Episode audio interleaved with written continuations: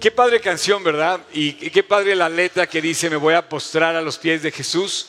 Eh, yo veo, como estoy viendo la cosa, creo que todos le tuvieron miedo a la memorización o no supieron el código. ¿Qué onda? Eh, ¿Qué pasó? no, miren, este, antes que nada, eh, quiero, bueno, esto del código es una prueba, ¿no?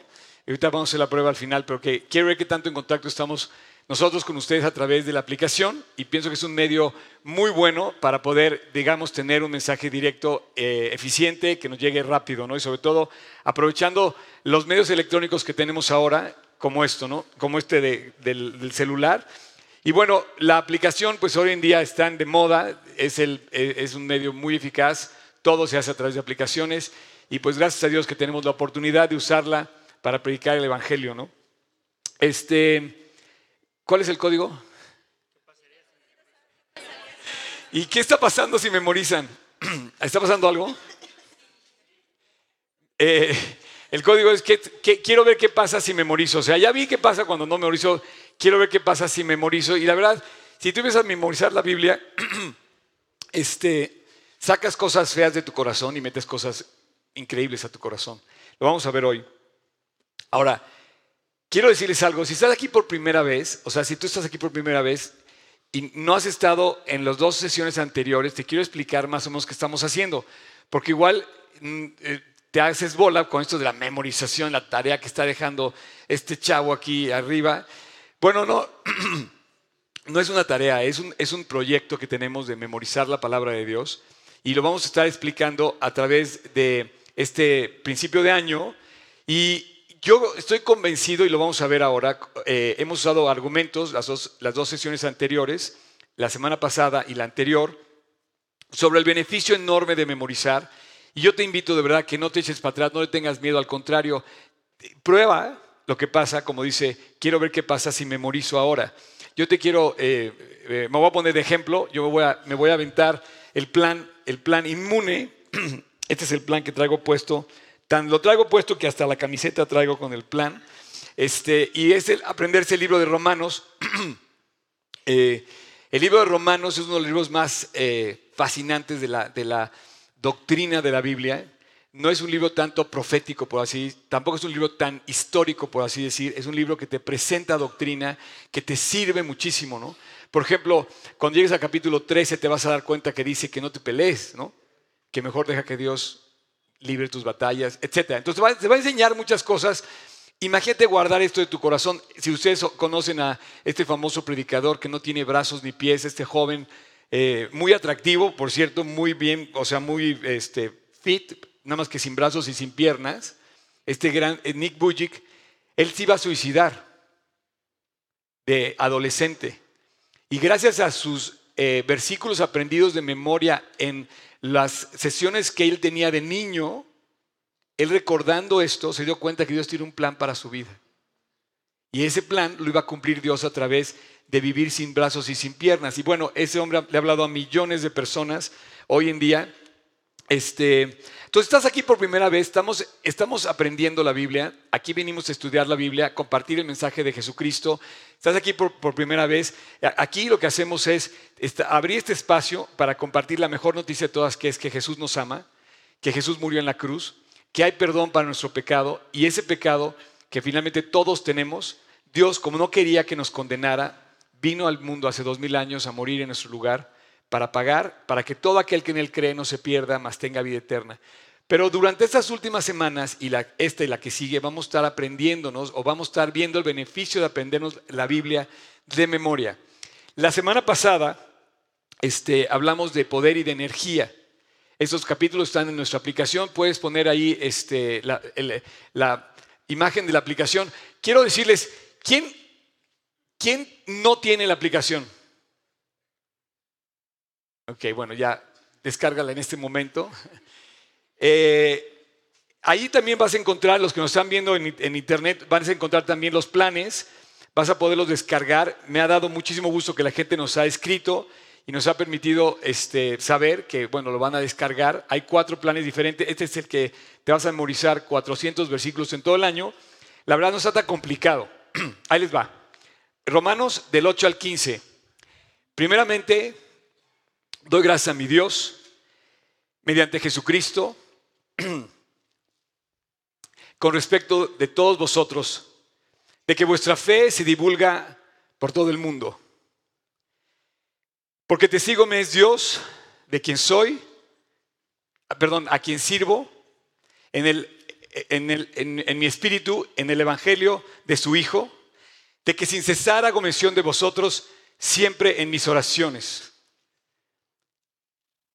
rogando que de alguna manera tenga al fin, por la voluntad de Dios, un próspero viaje para ir a vosotros. Porque deseo veros para comunicaros algún don espiritual, pero eh, para, comunicaros algún algún don espiritual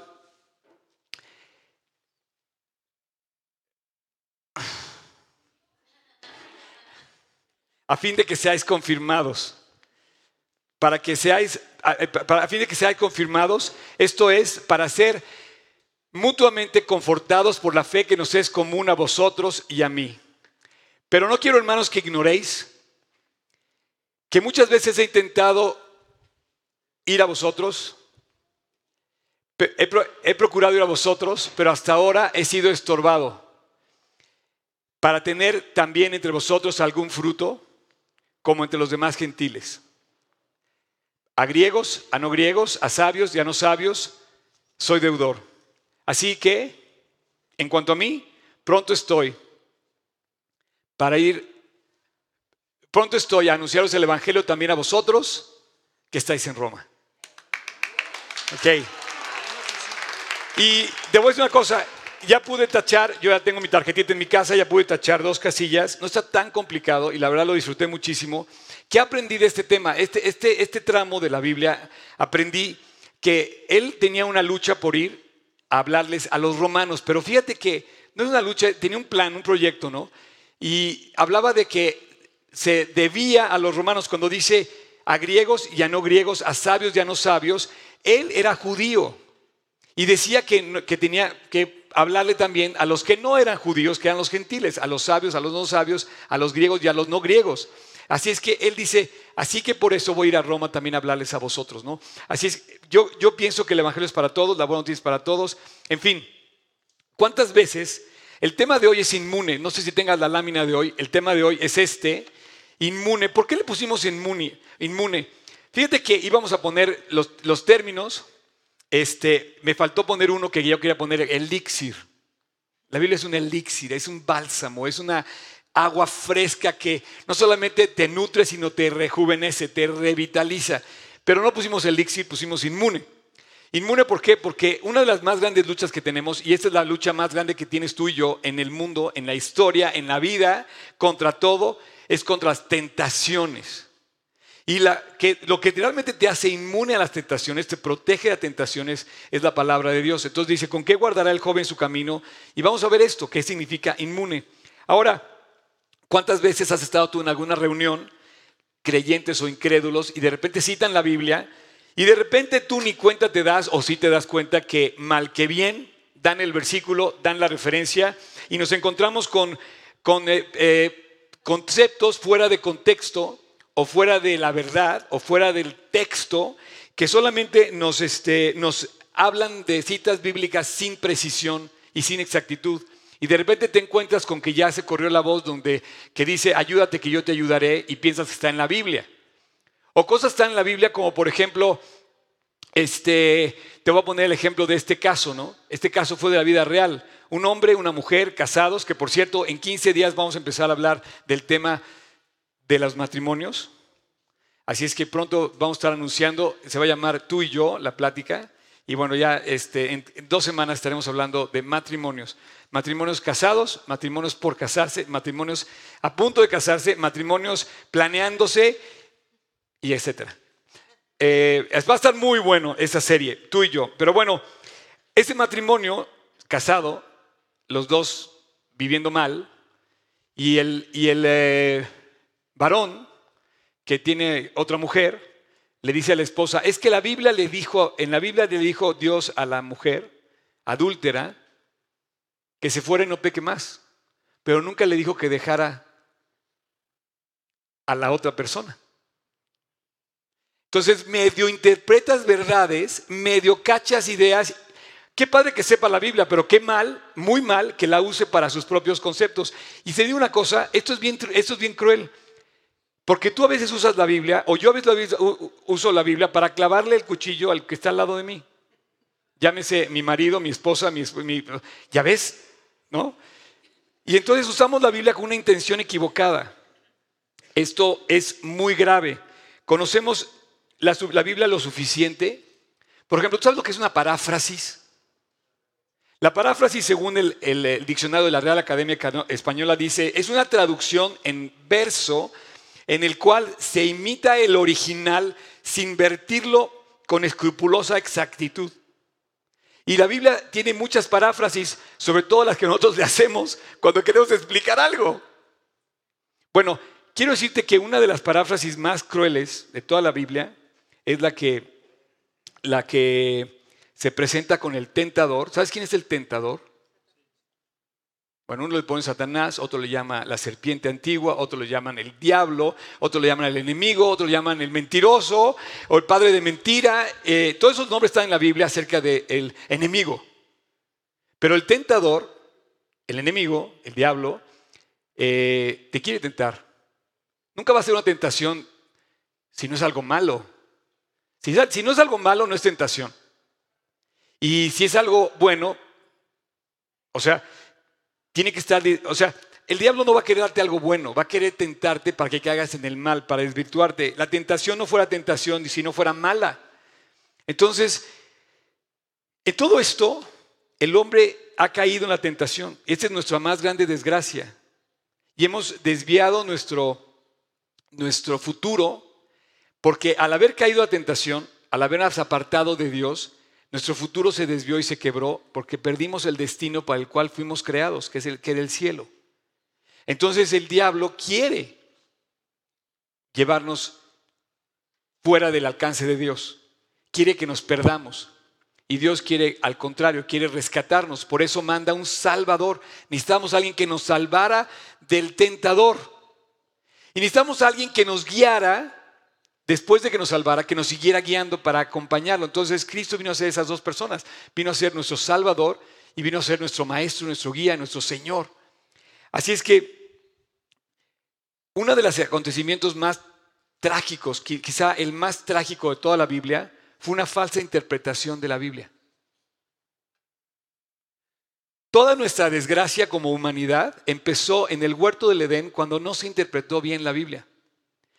Dios le dijo a Eva exactamente qué era lo que iba a pasar, cómo iba a pasar y qué es lo que tenía que hacer y lo que no tenía que hacer. Que por cierto, cuando se lo explica a Eva y a Adán, le dice, todo lo que ves, así toda la humanidad, puedes hacerlo, excepto esto. Ah, eso es lo que no puedo, entonces empezamos a fijar en eso y empezaron a ver, ah, es lo que no puedo hacer, y entonces el rollo que traían en su cabeza se empezó a, enfocar en, lo que, lo único que no tenían que hacer. Ahora, ¿sabes por qué Dios les dejó que eso no lo hicieran? Porque si todo, todo fuera al 100% programable, si tú nacieras con romanos ya eh, en, el, en, el, en, el, en, el, hard drive de tu corazón y ya te lo supieras de memoria lo, lo sacaras, entonces, ¿dónde estaría el amor a Dios de corazón? Si tú no tuvieras la, opción de decidir a favor de Dios o de decidir a favor de una persona, ¿dónde quedaría el amor? Eva y Adán escenifican y, ellos, ellos eh, realizan el, el drama más grande de la humanidad en cuanto a la tentación.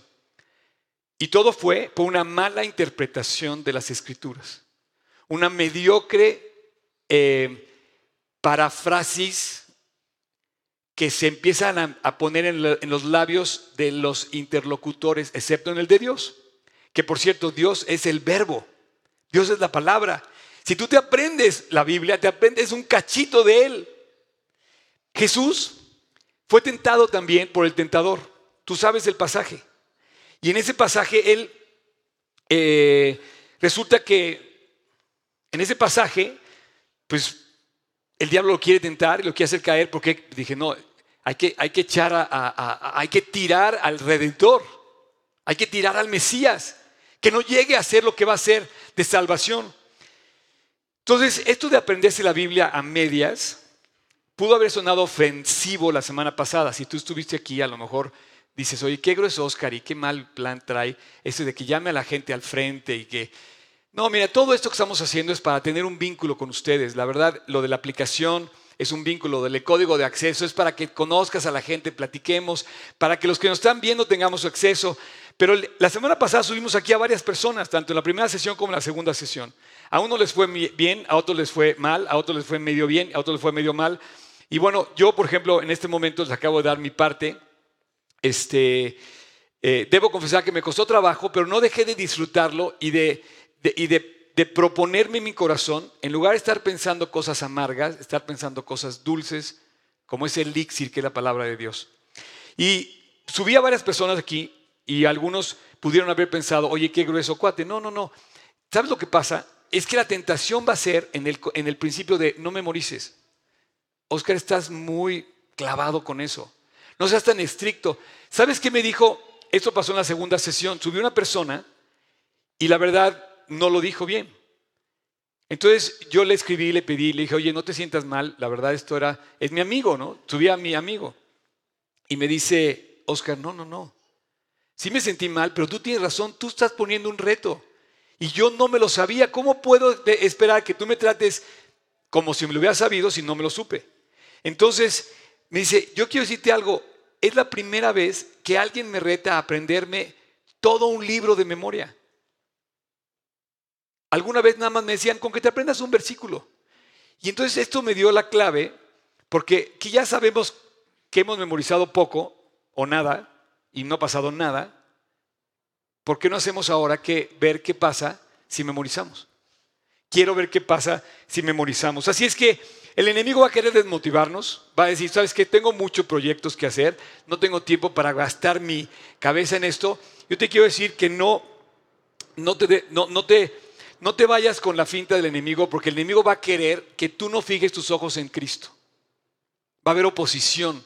En este proyecto de aprenderse la Biblia nos va a dar flojera de entrada. Después nos va a dar orgullo de saber, no, es que yo no necesito eso. Oscar sí, porque hoy Oscar es el pastor y tiene mucho tiempo libre y él sí puede, ¿no? Yo estoy muy ocupado o estoy muy ocupada, entonces tú puedes decir, ¿sabes qué? No, él sí puede. No es necesario, va a ser una posición, tú vas a enfrentar esa posición. Tan importante es, tan importante es que memorices, que la gente va a tratar, que el tentador va a tratar de desmotivarte, desalentarte, porque sabe lo valioso que es y que no va a poder luchar contra la palabra de Dios. Cristo en la tentación no pudo, porque era mediocre y a medias el versículo de memoria que le dio el diablo. Pero él con la palabra le dijo, no tentarás al Señor tu Dios, sino que a Él vas a servir. Y lo pone en su lugar con su palabra.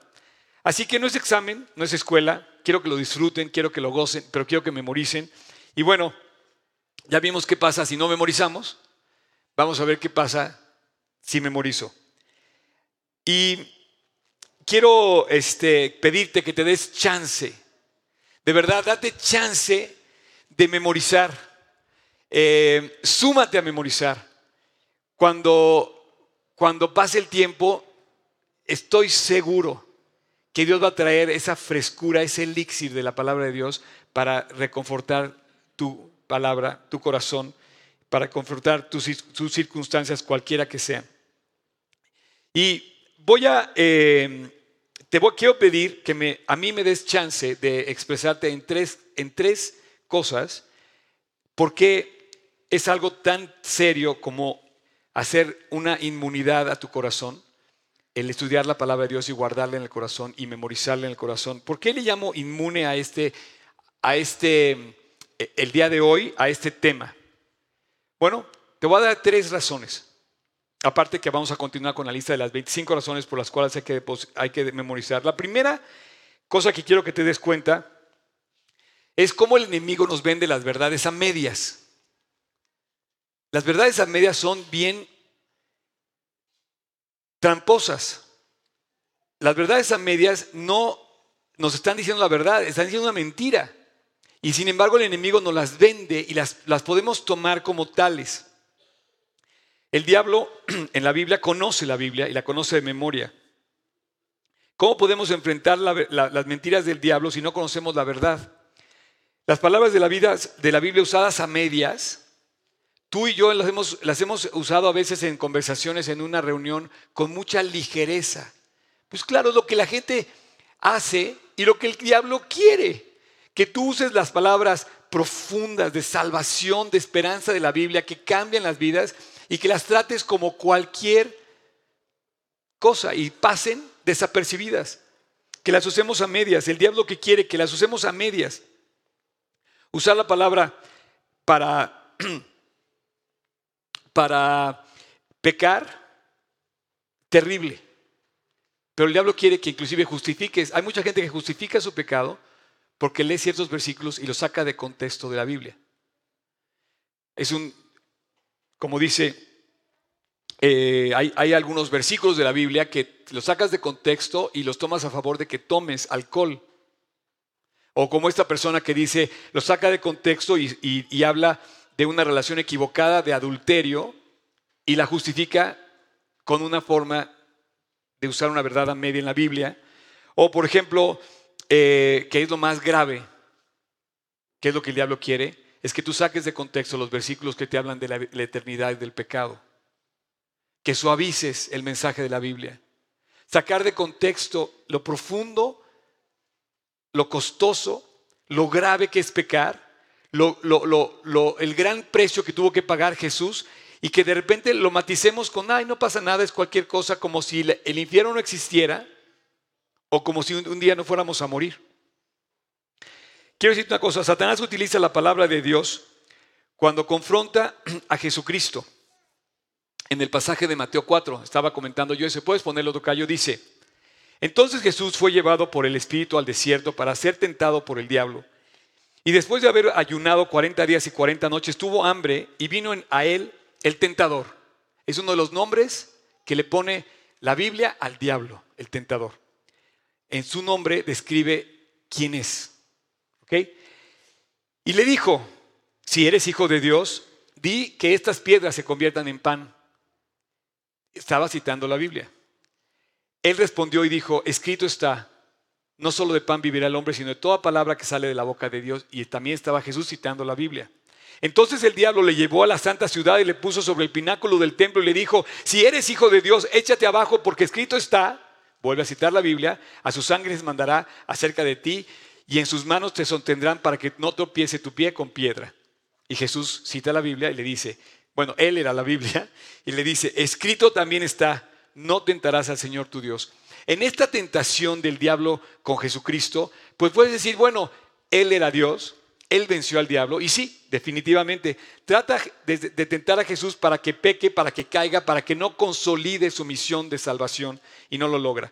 El diablo estaba citando el Salmo 91.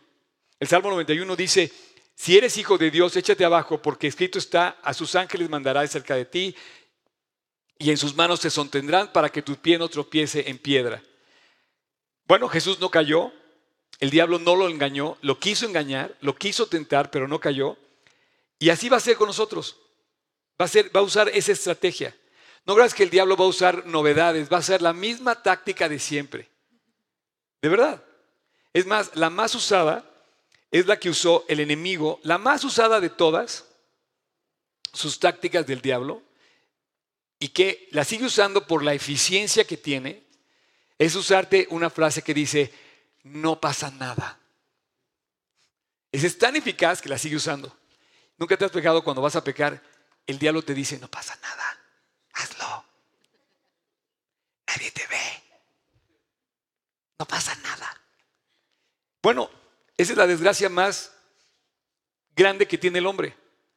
Porque justamente es una, es una especie como de información falsa que nos hemos creído como correcta. En Génesis 2, en estos pasajes se puede ver cómo el enemigo se sabe la Biblia perfectamente, tanto en Mateo como en Génesis 2, versículos 16 y 17. Y mandó Jehová Dios al hombre diciendo, de todo árbol del huerto podrás comer. O sea, le abre, por cierto, que todo Génesis, el capítulo 1 y 2, es una bendición al hombre para decirle, haz lo que quieras. Disfruta de toda la creación, todo lo pongo bajo, bajo tus manos y bajo tus pies. Y entonces, fíjate bien la cita específica que le dice, de todo el árbol, de todo árbol del huerto podrás comer, más del árbol de la ciencia del bien y del mal no comerás. O sea, si había dos árboles, uno no podías comer. Pero si había mil, de los miles, nada más había uno que no podías comer. Qué curioso que somos tan particulares los seres humanos que nos vamos como para, ahí vamos a ver qué, como el niño chiquito, ¿no? Ese no puede ser y ahí va el niño a hacer lo que no puede hacer, ¿no? Te das cuenta cómo somos los seres humanos. Y, y completa la frase grave, el mandamiento grave dice, porque el día que de él comas, de cierto pecarás. Y el pecado trae la muerte. La desobediencia genera pecado. Y entonces dice, el día que tú desobedezcas, vas a pecar. Este fue, este fue un mandamiento preciso de Dios y le dice, no lo hagas. Bueno, al principio de Génesis sabemos que Dios había ordenado esto a la primera pareja, Adán y Eva, y llega el diablo en Génesis 3 y cambia el versículo, que también el diablo sabía. Y entonces checa la maldad y dice, pero la serpiente, el otro nombre de Satanás, la serpiente, era astuta más que todos los animales del campo que Jehová había hecho, la cual dijo a la mujer, ahí te va el anzuelo, con que Dios te ha dicho, no comeráis de todo árbol del huerto. ¿Se dan cuenta cómo cambió? Le dice, come de todo, excepto de uno.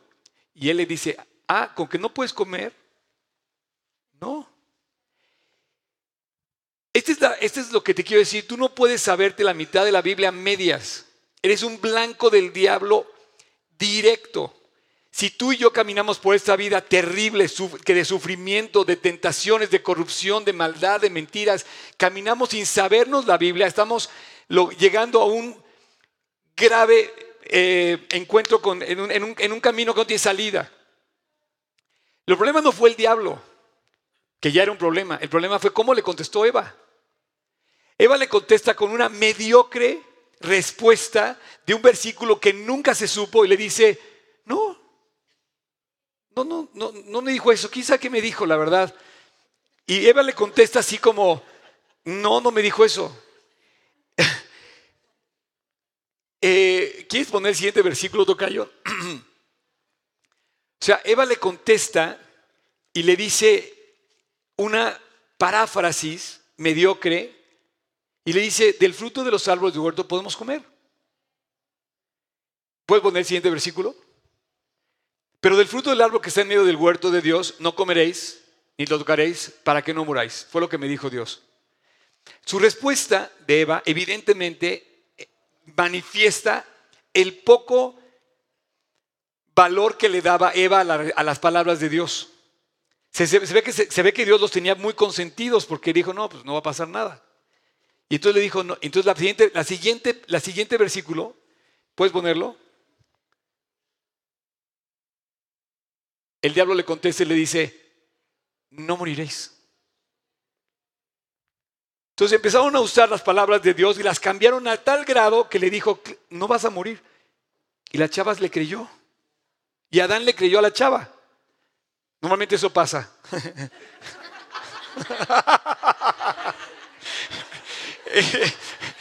y, cuando, cuando ves la historia, señores, no, tú y yo nos reímos, pensamos que estamos leyendo una leyenda, no, estamos leyendo la desgracia de la humanidad, el hombre pecó, la primera pareja humana dejó entrar la maldad al ser humano, en la tierra entró, y en ese momento todo lo que había hecho Dios a favor del hombre quedó a un lado, y el hombre queda condenado para siempre tan así que lo saca del huerto y toda la historia de, toda la Biblia es el rescate de Dios por su creación, por el hombre, después de haber hecho esta gran eh, desgracia, esta gran desobediencia.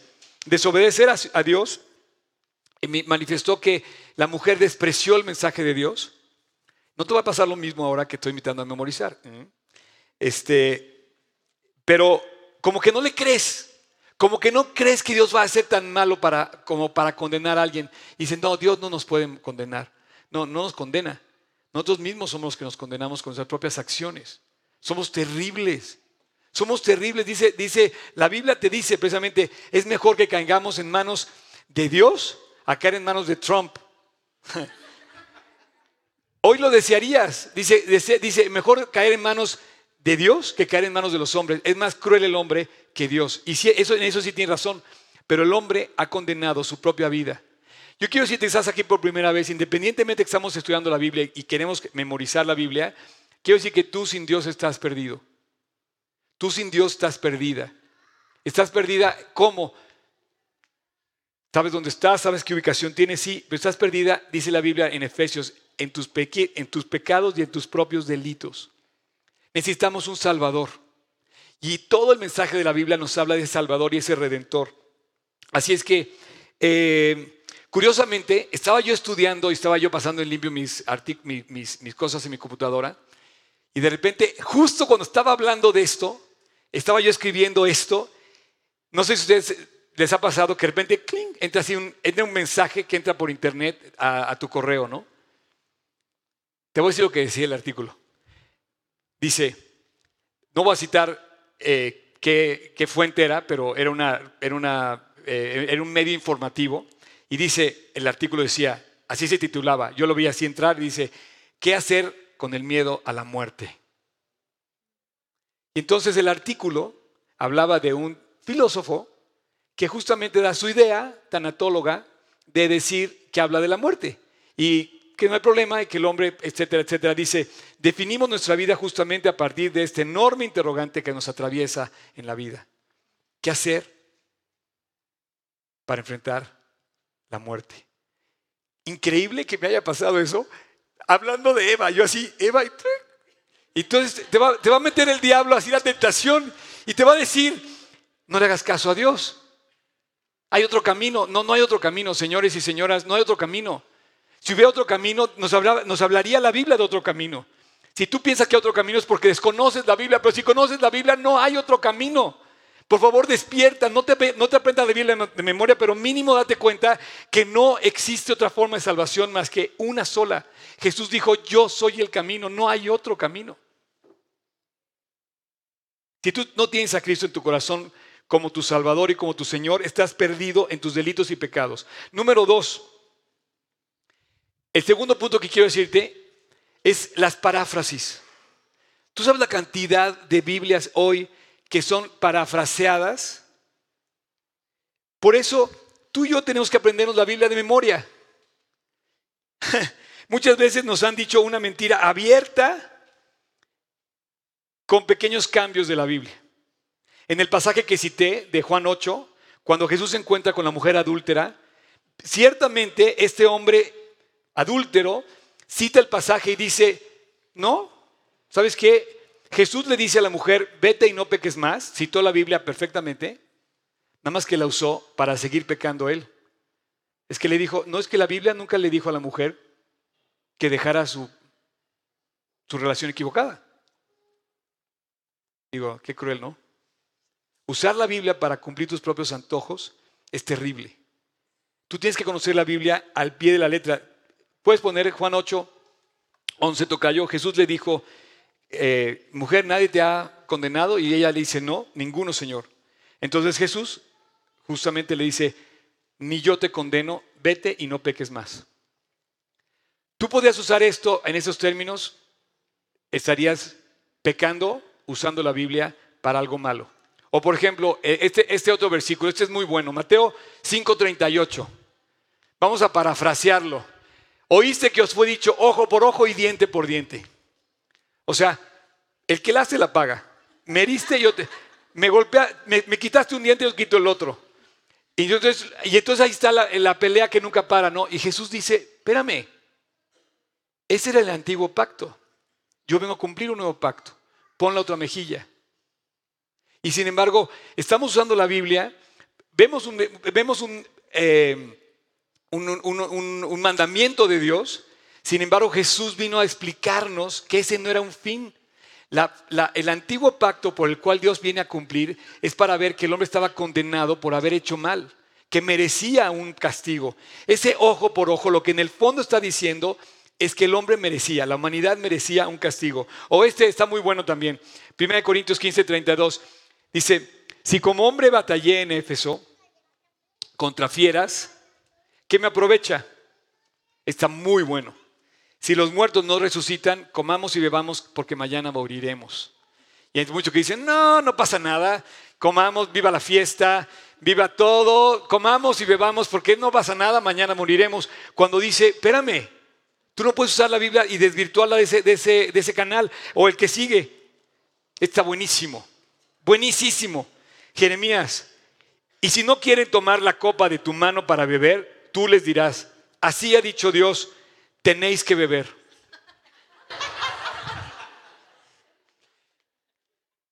O sea, tú puedes estar en una, en una reunión y dices, no, la Biblia dice, tienes que beber.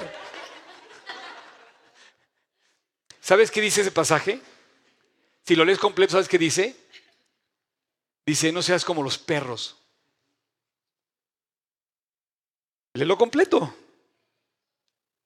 ¿Y sabes por qué dice? Porque está bebiendo. O sea, la Biblia no te anda con media cinta, dice, no lo hagas. Y, y, es una enseñanza que dice, no mires al vino cuando roje en la copa. Dice, resplandece su color, pero al fin como serpiente morderá. Y es, todas las historias siempre son más caras cuando metes alcohol. Y tres, tres, la indecisión de no creerle a Dios al 100, de pensar que podemos tomar la verdad de la vida a medias. Por favor, no vais a caer, no vais a pensar que esto sale barato. Todos los creyentes de la historia, que han pasado la historia y que han vivido en la historia y han sido grandes historias y han tirado a cuates como Trump, han creído la Biblia al 100%. ¿Sabes cuál fue el arma de Daniel que tiró a Nabucodonosor? No solamente lo tiró, lo conquistó su corazón y se convierte en Nabucodonosor. Lo ves arrepentirse. Él es el equivalente a Trump de aquel entonces, Nabucodonosor, el rey de Babilonia.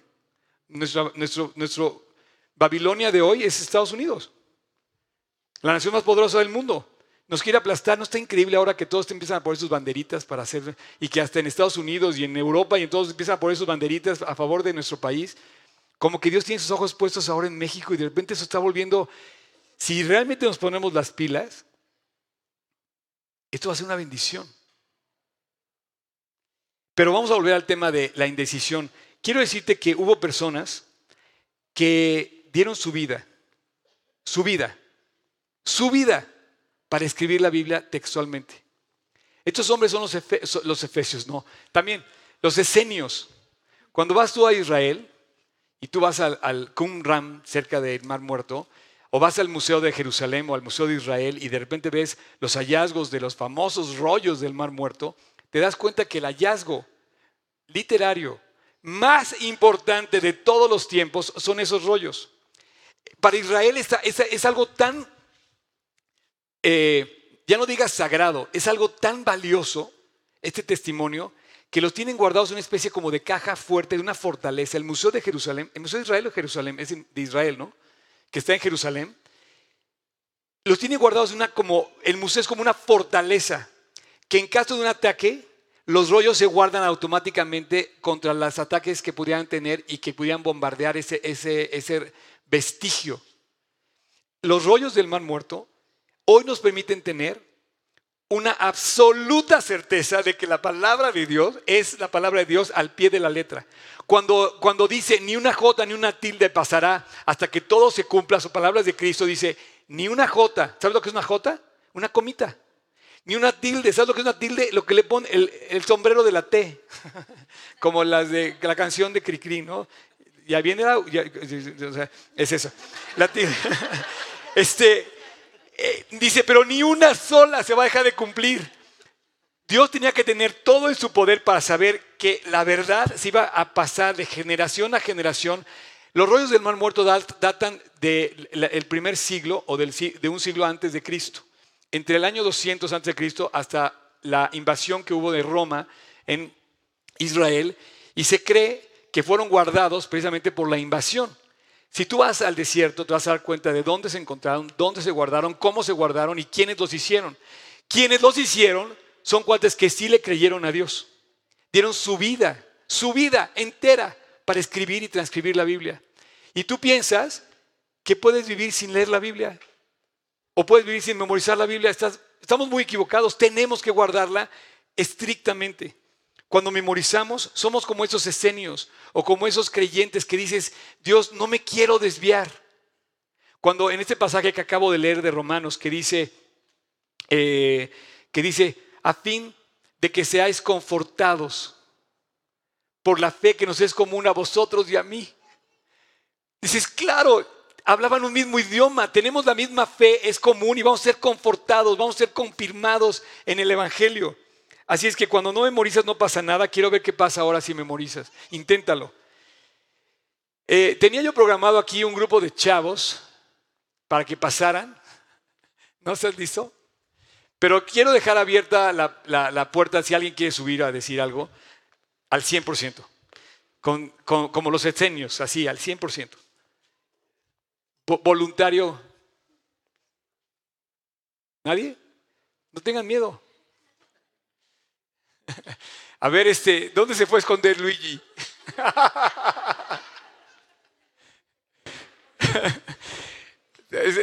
Miren, yo les quiero pedir una disculpa si he, creado este, este monstruo, ¿verdad? Es decir, ya no, ya, ya no quiero pasar, me vas a ventanear durísimo, ¿no?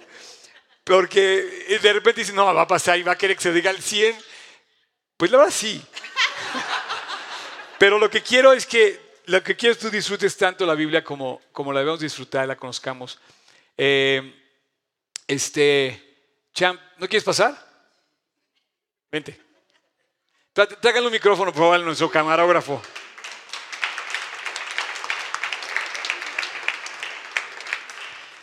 Tenemos que, ser, tenemos que apurarnos porque nos faltan. Quiero decir una cosa que se me hace muy importante. Este, pero bueno, la decisión de estos creyentes de la época del primer siglo para cuidar la escritura y para tenerla 100%, para hoy nos deja a nosotros el testimonio de saber que estamos estudiando la verdad. Dios tuvo cuidado de que inclusive en aquel entonces alguien predicara en el desierto de Judea, en el desierto ahí, y dijera que tenía que aprenderse la Biblia bien, completa. Cham, ¿no podías haber venido un poquito más, este... Vente, pásale, pásale. Ven, pásale acá adelante. Sin miedo, ¿verdad? Sí. ¿Es tu nuevo look?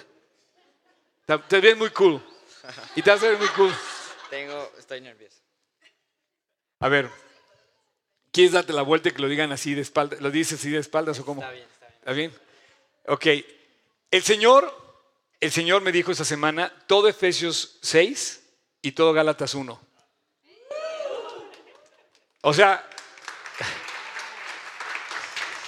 ¿qué quieren que, que- cuál quieres decir? Este iba a decir Efesios.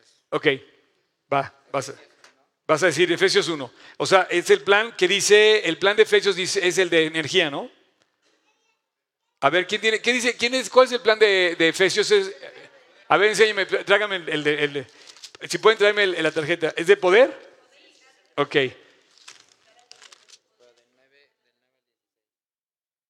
Ok, gracias, gracias. Este es el de, ok.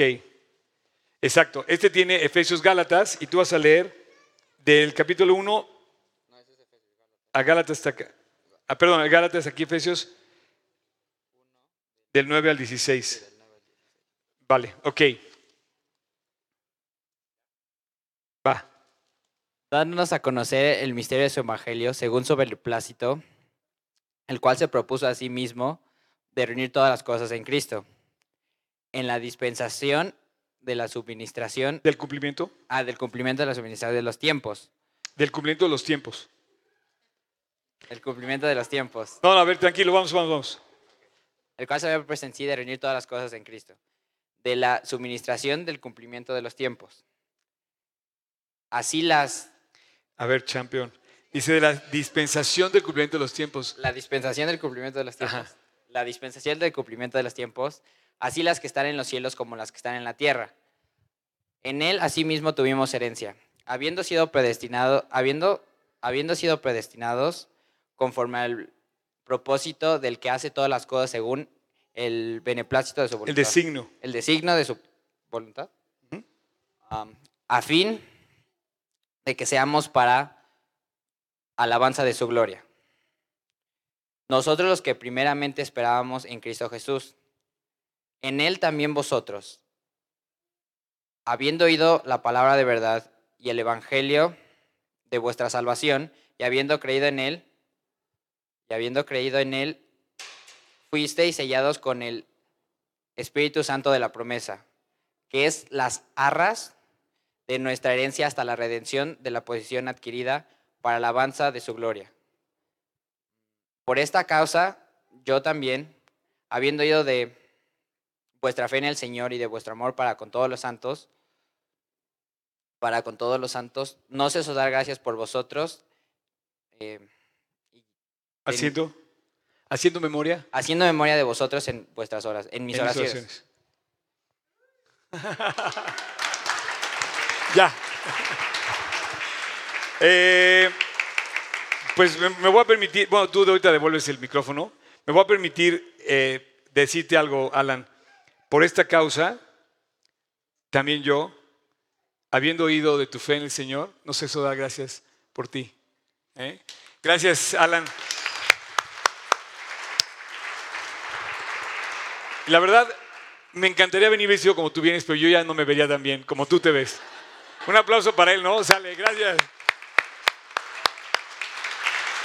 Este, gracias por subir. La verdad es que. bueno, ¿sabes de, ¿sabes de dónde surgen tantas religiones? Por no conocer la palabra de Dios. ¿Cómo puede ser que tengamos la misma Biblia tantas distintas religiones? Y la respuesta es una. Alguien se desvió de la verdad.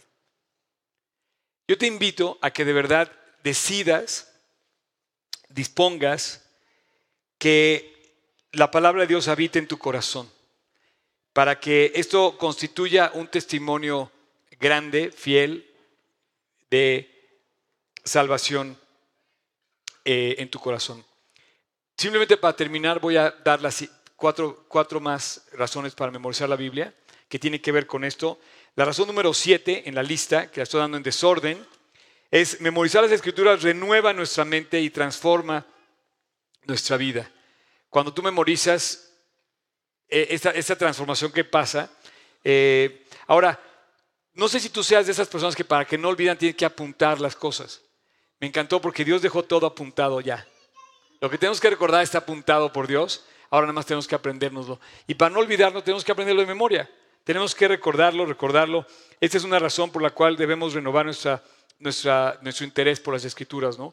Y esto lo, voy a apuntalar con Romanos 12.2 que dice, no os conforméis a este siglo, sino transformaos por, la, medio de la renovación de vuestro entendimiento para que comprobéis cuál sea la buena voluntad de Dios agradable y perfecta. Eh, en la lista, el, el punto número 9, debemos memorizar las escrituras para mantener una vida pura, vivir en la obediencia. Una vida pura eh, nos ayuda, la escritura nos ayuda a vivir bien, nos ayuda a no pelear, nos ayuda a no discutir, nos ayuda a no guardar rencor, nos ayuda a, ver las cosas mucho más allá de la persona, del problema, ver a la persona. Nos ayuda a ver, la escritura nos ayuda a ver la vida, la, vida a través de la eternidad, no a través de la circunstancia. Sabes que el problema de nosotros no es circunstancial, es un problema eterno. Y debemos de ver todo a la luz de la eternidad. Y bueno, la Biblia dice, ¿con qué limpiará el joven su camino? Y lo dice, con guardar tu palabra. Eh, y bueno, guardar su palabra nos previene de pecar. Nos, es un método de prevención. ¿no? Eh, punto número 14 en la lista. Memorizar las escrituras nos ayuda a ser más sabios. Obvio, la sabiduría fluye de Dios, la sabiduría es un invento de Dios, el dominio de la, la sabiduría lo, lo, lo, lo, dirige Dios Y pues para ser más sabios, ser como Él, es, hay que tener eh, la palabra de Dios. Y finalmente, eh, la razón número 18 constituye, construye un arsenal para luchar contra las mentiras del diablo. El que tú estés bien anclado en la palabra de Dios te va a permitir resistir las pruebas en la prepa, cuando te burlen de ti, o en la calle, en donde sea, y tú vas a saber en quién has creído. Me encanta porque todos los creyentes, cuando golpea la, la agresión, el creyente tiene una fortaleza a su alrededor, que es la palabra, y entonces rebota. Ni la tentación, ni la agresión. Entonces se vuelve se vuelve eh, una protección en su, en su corazón y además se vuelve un arsenal de argumentos correctos y reales con los que tú puedes luchar. ¿Pueden subirlos del worship, por favor? Yo quiero terminar esta, esta reunión eh, haciéndote, antes de que esto, eh, antes de estos chavos suban, quiero, más bien mientras estos chavos suben, quiero, quiero decirles algo. Yo, yo estoy sumamente agradecido con Dios de este espacio que tenemos para compartir la Biblia. Y yo quisiera morirme hasta el último latido de mi corazón haciendo esto, ¿no? No sé cuánto chance tenga yo de hacerlo, pero es lo único que tiene un propósito eterno. El, el, el punto de memorizarnos la Biblia nos protege, pero también te da Dios elementos para que tú puedas enfrentar la vida y saber cómo luchar. La lucha más grande que tenemos hoy es contra nuestra propia debilidad. El enemigo ya vimos que es alguien que va a querer alterar la palabra para no hacernos creer como debemos creer. Pero también el enemigo está en tu corazón. Tú eres un poco tu propio enemigo. O más bien tú eres tu peor enemigo. A veces haces cosas en contra de ti mismo. A veces hacemos cosas en contra de nosotros mismos. Y otro, y otro gran enemigo que tenemos es el mundo que nos rodea. ¿Cómo vamos a enfrentar el mundo? Necesitamos un Salvador. Necesitamos una persona que venga a luchar por nosotros. Esa persona no va a venir con un nuevo gobernante. Esa persona no se va a poner en la silla presidencial de ningún país. Esa persona ocupa, siempre ocupado, ya está sentado en la silla presidencial del universo. Y se llama Jesucristo. Y bajó al cielo para dar su vida por ti, para que, si tú crees, no, se pierda, no te pierdas. Tu oportunidad de salvación está a la puerta, llamando hoy. Dice, si alguno oye mi voz y abre la puerta, entraré a él y cenaré con él y él conmigo. Y se sentará conmigo en mi trono y yo estaré con él y mi Padre con él. Y toda la Biblia nos habla de la promesa de salvación que Dios trae. Yo no quisiera terminar sin decirte, de nada te serviría saberte la Biblia si no conoces al autor. El autor de la Biblia es nuestro Salvador. Y nos dejó ese, ese mensaje con un solo y un precioso y amoroso fin, que es salvarte. Si tú no lo conoces, estás perdido. Pero si tú lo conoces, estás seguro, salvado, tienes vida eterna. Te voy a pedir que te pongas de pie y me gustaría terminar con una oración. Y yo quisiera, yo no sé quién, yo no sé cuánto, yo no sé cómo, no sé qué hay en tu corazón, qué esté pasando en tu corazón, pero sí sé quién te puede consolar, ayudar, curar, sanar, y sí sé quién te puede salvar. Y no quisiera terminar esta plática increíble porque Babilonia ya se fue, los esenios ya murieron, este es nuestro momento. A lo mejor estamos llamados hoy para ser los creyentes que van a cambiar la historia. Yo estoy esperando la oportunidad de estar frente al presidente y hablarle de Cristo. ¿Qué le voy a decir al presidente? Nada, le voy a decir, ¿sabes qué? Necesitamos un Salvador, clamar al cielo.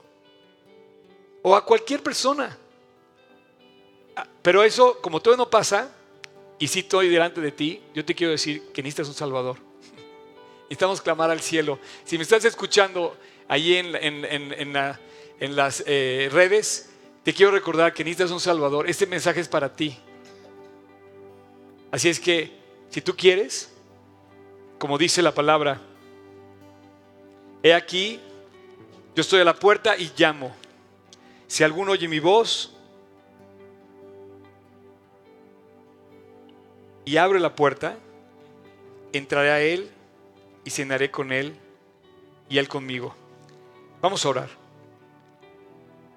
y tú quieres, ahí en tu corazón, esta oración es para ti. Si no conoces a Cristo, está llamando a la puerta de tu corazón. Es el momento de tú con Él. Es tu momento. No esperes al juicio, no esperes a la muerte, no esperes al último día de tu vida. Este es tu momento. Llamando está. Ábrele. Pídele perdón, reconcíliate con Él. A través de una oración yo te invito a que tú, ahí donde estás, en tu corazón, en silencio, hables con Dios. Yo voy a hacer la oración, tú repítela en tu interior.